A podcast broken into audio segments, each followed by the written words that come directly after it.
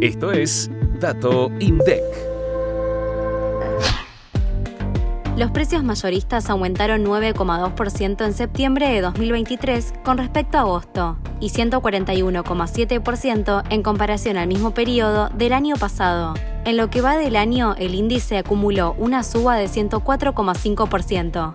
Al desagregar el índice de precios internos al por mayor, se observó que los productos nacionales tuvieron un alza del 9,6%, dentro de los cuales se destacaron los productos manufacturados con una variación del 10,4% y manufacturados y energía eléctrica con 10,2% de aumento. Entre los productos manufacturados, el grupo Equipos y Aparatos de Radio y Televisión lideró la suba con 21,5%. Le siguieron los productos relacionados a tabaco 15,9% y sustancias y productos químicos con un incremento del 12,4%. Por otro lado, los productos importados registraron una suba mensual de 5,3% y un incremento interanual del 202,9%.